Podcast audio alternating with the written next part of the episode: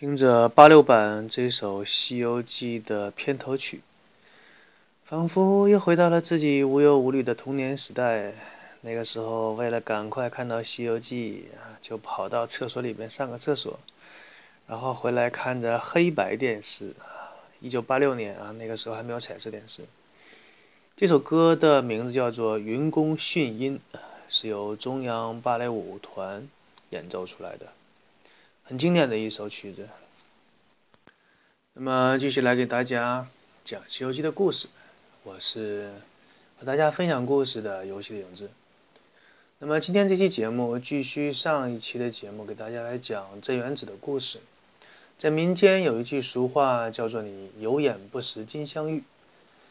想一想，早些年的时候，很多老百姓把古董当成破瓶子、破罐子、破碗给卖掉了，几块钱、十几块。如果那些人把这些东西留到现在，哎，下半生都够你衣食无忧啊，直接奔小康啊，不用努力奋斗。唐僧当年也是肉眼肉眼凡胎啊，没见过什么世面，看到那个清风明月给他递上来的人参果呢，以为是活的小孩子，结果呢，怕破了自己佛家的戒律，就没有吃。这个清风明月一看。给人家吃，人家也不吃，怎么办呢？而且主要是这个人参果从树上摘下来之后，也没有办法长期的存放啊。那个时候也没有什么冰箱、冰柜放一下。两个人一商量，你看，正好两个人参果是吧？你也不多，我也不少，一人一个吧。两个人就上演了一场幼儿园里分果果的大戏。正当两个人吃的开心的时候呢，哎。就是说，这个世界上的事情啊，只要有人想要小人不知呢，是除非己莫为。他们两个正在很开心的吃人参果的时候，这真的是应了那句话了，就是有一个人，他的角色定位是这样，就是哪有事儿哪有他，哪有他就哪有事儿啊。这个人就是非常著名的猪八戒，他正好是在两个人吃饭的那个房间旁边做饭。那猪八戒的鼻子是干嘛的？那不是吃闲饭的。警犬看到猪八戒都要跪在地上拜两拜啊！大哥，哎，大哥，大哥，你鼻子厉害，拿鼻子稍微那么一闻，嗯，什么东西这么香啊？一股清香，哎呀，不错。隔着窗户一看，啊，这两个道童，哼，你们连顿饭都不招待我啊！然后吃什么东西？有说有笑的，拿耳朵听一下，人参果。那这猪八戒呢？这个时候他本来就饿，然后看到这两个人吃的吧唧嘴呀，哎呀，这个爱吃。这这两个道童也是，你说你吃人参果把嘴闭上不就完了吗？非得吧唧吧唧的。猪八戒本来就饿，又饿又馋，哎，馋的猪八戒口水直流啊。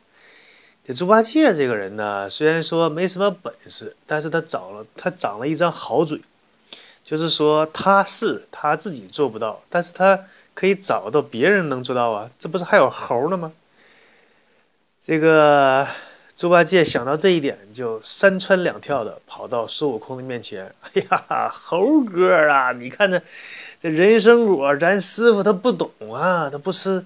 那你不吃，应该给我们当徒弟的吃，对不对啊？要不给就算了，还说我们不识货。那我猪八戒啊那个老猪啊，那个猪头猪脑的，就被他们糟蹋一一顿也就算了。您是谁呀？是不是？您老是谁啊？您是齐天大圣啊！五百年前大闹天宫天，那个十万天兵天将拿你不住，是吧？玉皇大帝见了你也要被你吓得趴到那个桌子底下。他们敢糟蹋你啊？看不起你，我老猪都看不惯，知道吗？啊，不行，不能这个样子啊！孙悟空那从石头里蹦出来，那脾气就没好过，哪受得了猪八戒这一通挑唆？直接就跳在凳子上，哼，什么人参果？嗯，本来这个时候呢，孙悟空的情绪已经是接近崩溃的边缘，有猪八戒在旁边紧着挑，就够这猴受的了。然后这个时候再加一个沙僧，沙僧这个人呢，你看他平时不说话，那用东北的一句话说，这种人吧叫蔫巴人儿、固动心儿，你知道吧？关键时刻才较真儿。翻译成普通话的意思就是说。这种人平时不爱说话，但一说话呢，就说到点子上，而且说话还特别到位啊，特别给劲。沙僧这个时候呢，他倒是不挑拨孙悟空，因为已经有猪八戒在旁边挑了，也不需要他再挑了。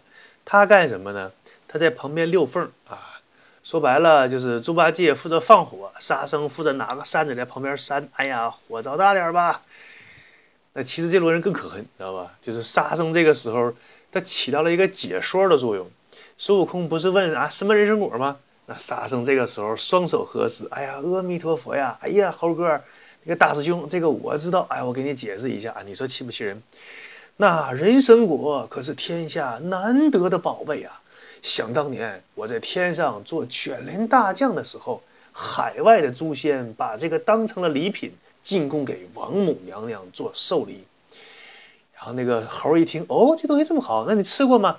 哎呀，这可是难得的好东西呀！虽然说我有幸看那么几眼，但是不曾吃过啊，不曾吃过呀。说完了，还用眼神的余光看一眼孙悟空。呵你各位，大家想象一下那个情景啊！猪八戒在旁边刺激孙悟空啊，他们看不起你呀！哎呀，他们糟蹋你呀！我都我老猪都看不过去。然后沙僧在旁边一边就是紧着勾孙悟空的馋虫，哎，这可是个好东西呀！哎呀，好呀，好呀！那孙悟空那哪是老实起儿啊？啊，这也是句东北话，就是说，客人到别人家做客的时候，有的坐在你沙发上喝个水，跟你聊个天啊，显得很稳重啊。但是有的客人呢。一到你家，恨不得上蹿下跳的拿遥控器看家电视，你知道吧？什么东西好，他放在手里先看一看，恨不得跟你比，他倒像这家主人啊。这种人在东北叫做不是老实的且儿，且是客人的意思。那个孙悟空啊，他是那种就算是自己头上戴着紧箍咒，还一个劲儿的惹祸的人，你更不要说这个时候了。所以说啊。你们两个给我等着！什么偷人参果啊，什么推倒仙树，后边的情节大部分的听众都知道了，就是把镇元子的人参果树直接给推了。那镇元子这个神仙呢，说句实在的话，他说话也比较是那种挑干的来，比较实在，直接抓住孙悟空的手说：“孙悟空，哎，我知道你神通广大啊，我确实我也弄不死你，是吧？但是我扣住你的师傅。”你也别想去西天取经。我告诉你，我是地仙之主，有身份有地位的人，我也不是不讲理。你想让我放了你的师傅呢，也简单啊，赶紧去找人把我的人参果树给我救活啊，把我那个树原样给我弄好，我们两个人一天云彩满山。不然的话，哎，你们几个就在我这武装观常住吧，啊，你们也不用取经了，就就来我这当老道吧。孙悟空一看，这不行啊！这这这老头白胡子老头不好惹，打也打不过他。好，你等着，你等我找人。所以说，他最开始去找福禄寿三仙，哎，不行，救不活。但是这三仙比较会做人，说：“哎呀，大圣，这样我们给你求个情，去跟镇元子说一说，再多匀你几天功夫。你这不有时间了吗？你再去找别的高人救树啊。我们救不了，别人可以啊，对不对？”那为什么说这个福禄寿三仙会同意帮孙悟空求情呢？啊，这个东西说白了，无利不起早啊，他们也是有自己的打算，自己的小算盘，噼里啪啦打一下，哎，对我有好处，那我说做你个顺水人情吧。他们本来呢就想结交镇元子，地仙之主啊，手里握着人参果，谁不想跟他做朋友啊，对不对？你不要说人参果了，你现在土豪对吧？有几个招钱儿？能有多少人喊着“哎呀，土豪，我们做朋友吧”，对吧？你更不要说有人参果的镇元子，找这机会还找不着了。你说现在你跟哪个高人吃个饭啊？比如说什么首富打个牌，你拿出一百万都没有这机会。现在给你这机会，还赶还不赶快过去？孙悟空所以说他赶紧趁着这个机会找了一圈狐朋狗友，那平时里什么唱 KTV 的、打麻将的、一起搓桑拿的，全都找到了。说那个老赵，老赵，老赵，帮个忙！你看这个树的事儿行不行？哎呀，这个不行啊！老张，老张，哎，平时就咱哥们够意思，对不对？你看这事儿，你看怎么办？摇头，哎，不好办，不好办呐。哎，老钱，老钱，哎，老钱，就你对树这块最了解，你说说呢？老钱直咂了嘴，哎呀，你看这是个事儿，你别的树我我那一下就给救活，人参果树你那那不行。就就玩这个劲儿，孙悟空一看你们平时啊吹七个宰八个，七个不服八个不忿，都说自己厉害那个能耐的，我用着你的时候怎么都不灵是吧？啊，去去去你们的吧！我也不我也不理你们了。关键时候还得找我的老大呀。老大是谁？那孙悟空的老大那可厉害了，他是居住在南海南南海岸紫竹林乐切山，观世音菩萨是也。这个很多人呐都喜欢讲一讲，说我的背景怎么怎么样，比一比我们的靠山。观音菩萨绝对是孙悟空的硬靠山啊，绝对是拿得出手的靠山。观音菩萨的实力，就算是如来佛祖亲传弟子的十八罗汉，那也是可以可可以跟他们掰一掰手腕的。但就算是像观音这个实力级别的人，一听孙悟空说你得罪谁了，地仙之主，也皱眉呀。哎呀，你这泼猴！那镇元子乃地仙之主，连我也要让他三分。说白了啊，这个镇元子这白虎老头不好惹啊。但是你说你当老大的训小弟可以，是你该训训啊，该说说，指着鼻子骂都可以。但你训完了，你再出来给小弟平事儿啊，对吧？你看那黑社会老大，小弟惹事儿之后，老大都出来平事儿。你不然的话，你小弟为什么管你叫老大？为什么要听你的呀？那训完了孙悟空之后呢？哎，孙悟空低头认错啊，是菩萨，我不对啊，我。我不好啊，我检讨。我不对，我有罪啊。孙悟空一看，然后那个观音菩萨一看孙悟空的态度啊，挺诚恳。好吧，你也不能把他弄死，对不对？怎么办？祸已经野了。观音菩萨左手拿着净瓶，右手摆出一个 OK 的手势啊，表示啊，搞得定啊。当然这是比较开玩笑的说法了。那个很多观音像都是右手摆个手势，就看起来非常像 OK 的那个手势。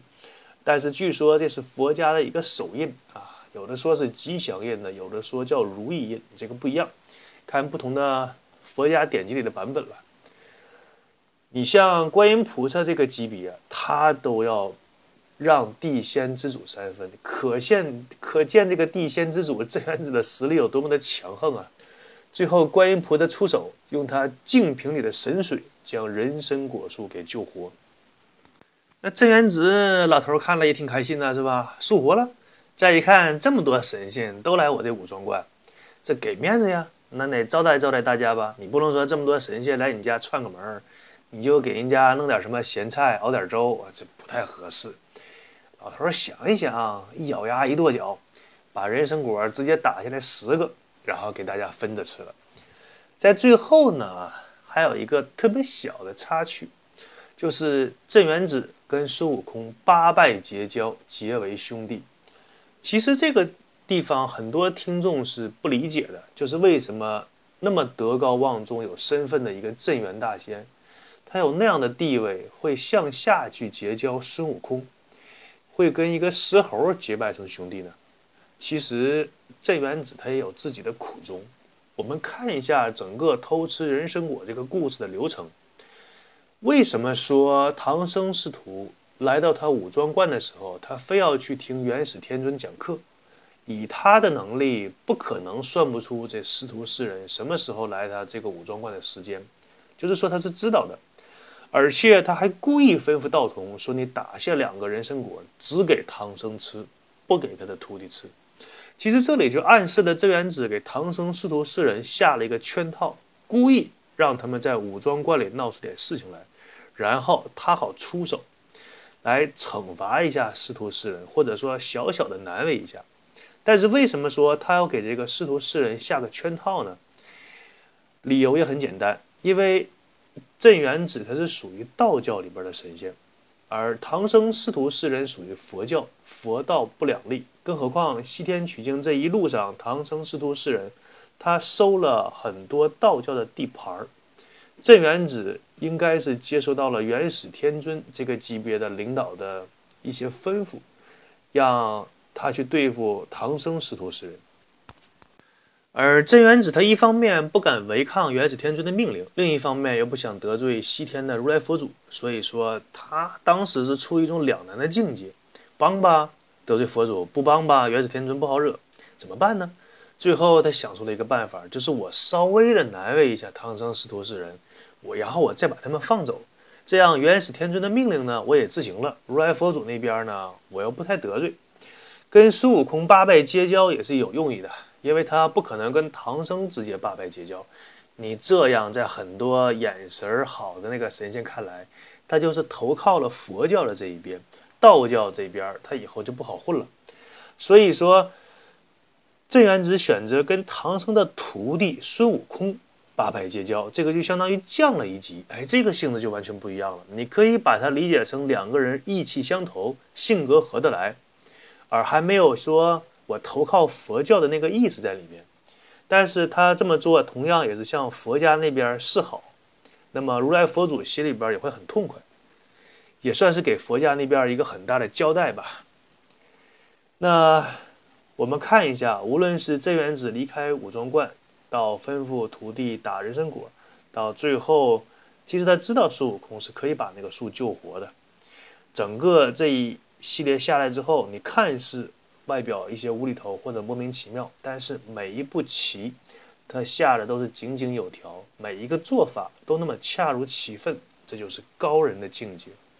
我们在现实当中，你也会发现有一些这样的人。你说公司也好，或者一个单位也罢，总是会有那种或明或暗的一些派系呀，或者一些不同意见的人聚集在一起。有的时候可能是分成两派，有的时候就更多了。那么你会细心的发现，总是有那么一两个人在公司里边，无论是跟谁，上到领导啊，下到那个看门什么张大爷，都混得很好，哪派的人我都请他吃饭。那这种人绝对是那种人精级别的，他把人心和人的关系给你揣摩透了，并且来这些东西当中游就游刃有余，这很了不起的。那么镇元大仙呢，除了他本身的实力、掌握的资源，他的辈分很强，在处理这些复杂的人际关系，可以说也是值得我们去借鉴的。那么好，今天这期节目呢，就与大家分享到这里。喜欢我故事的人，欢迎大家订阅和评论，谢谢大家。我是跟大家分享故事的游戏的影子，期待下一期的节目吧，拜拜。